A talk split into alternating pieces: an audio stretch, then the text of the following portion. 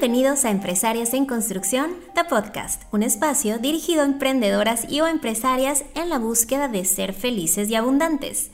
Mi nombre es Cintia Holguín y me dedico a capacitar en diferentes técnicas de la industria de la belleza, así como a dar mentoría integral a dueñas de beauty business para lograr éxito y balance en todos los aspectos de su vida. Este es nuestro capítulo número 3 y tú, ¿eres la víctima o la heroína? Comenzamos.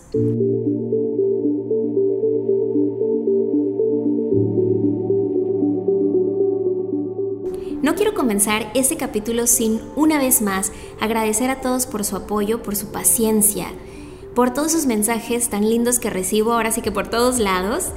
Y debo confesar que este es un reto para mí también de compromiso y de constancia y que días como hoy, donde es viernes a las 7 de la tarde, que estoy cansadísima después de haber dado un curso privado todo el día, pues pienso, ay Cintia, ¿en qué te andas metiendo?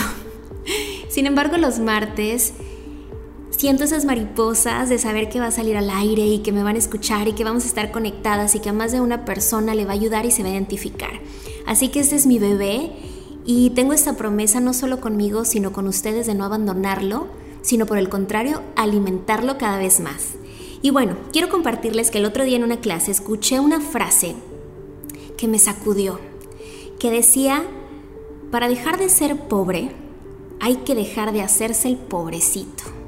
Y entonces, rapidito, rapidito así, me vino a la mente todas esas personas que sigo, que admiro, que conozco y que según mi definición de éxito son exitosas.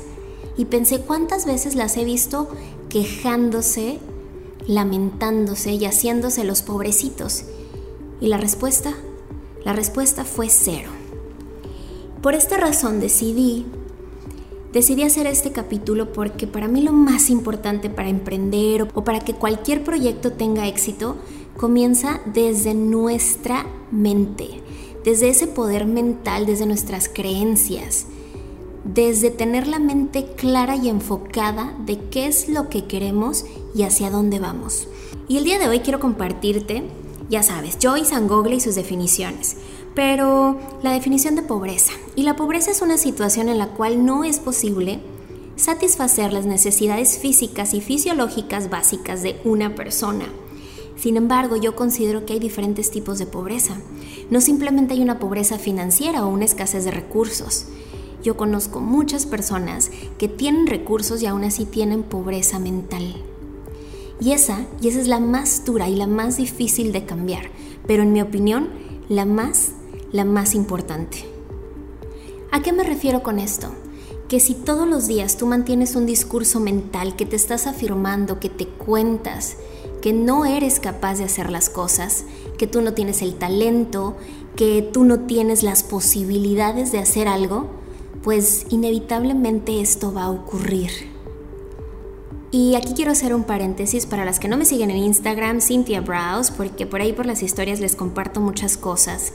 Y el otro día leyendo este libro que me tiene enamorada, que es El Club de las 5 de la mañana, por cierto les compartí un extracto en las historias de Instagram, me cayó el 20, como decimos los mexicanos, que quiere decir que por fin entendí por qué muchas personas no logran sus objetivos.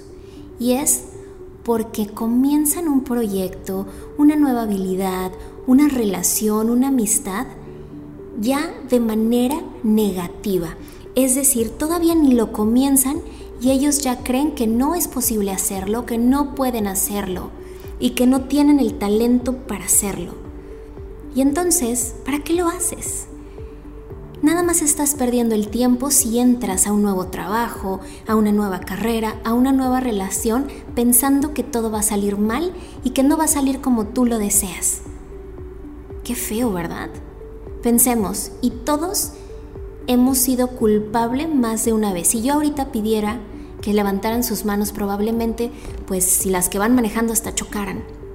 Porque todos, todos hemos sido culpables de autosabotearnos, de no creernos suficientes, de no creernos merecedores y de pensar que hay ciertas cosas destinadas para personas que nacieron con talento y en mi opinión, chiquillos, se los he dicho muchas veces, disciplina supera talento cuando talento no trabaja lo suficiente. Entonces, ¿qué es lo primero que quiero que trabajemos?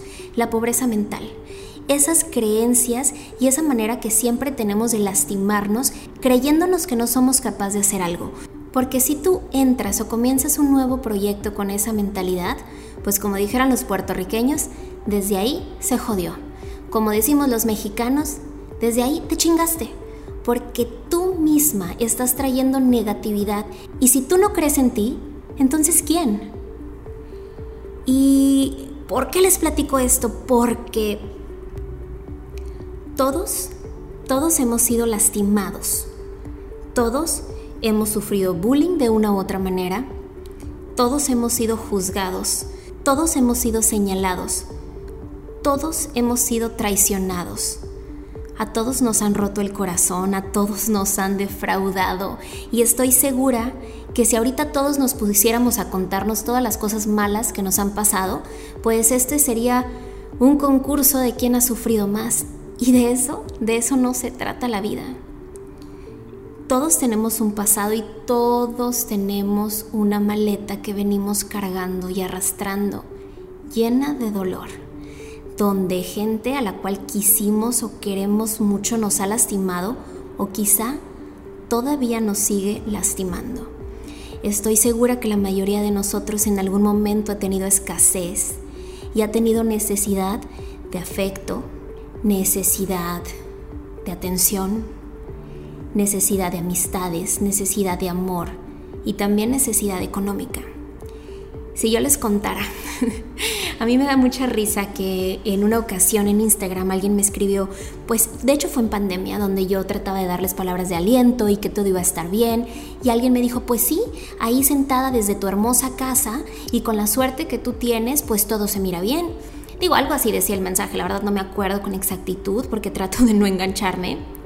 Y recuerdo que ese día sentí, sentí coraje, pero a la vez me sentí contenta. Me sentí contenta que esa es la proyección que las personas tienen de mí, porque de eso se trata, que, la, que le aporte yo algo positivo a la vida de las personas y no puedes andarme haciendo la pobrecita siempre. Pero pensé, si supieran, la gente no tiene idea de todo lo que yo he pasado para estar acá y todas las cosas que he carecido Nadie sabe mi pasado, bueno, quizá alguna, alguna otra persona que, me haya encontrado y que seamos amigos de, de mi niñez, solamente, solamente ellos saben quizá de dónde vengo. Y nunca lo cuento con detalles ni lo contaré porque, porque a mí no me gusta andarme haciendo la pobrecita. Y, y por eso decidí hacer este capítulo, porque quiero decirte que dejes de ser la víctima. Deja de hacerte la víctima. Deja de usar todas las cosas malas que te han pasado para seguirte lastimando cada día, porque la única persona que tiene el poder para cambiar esas sensaciones eres tú. No le permitas a nadie que dañe tu paz mental.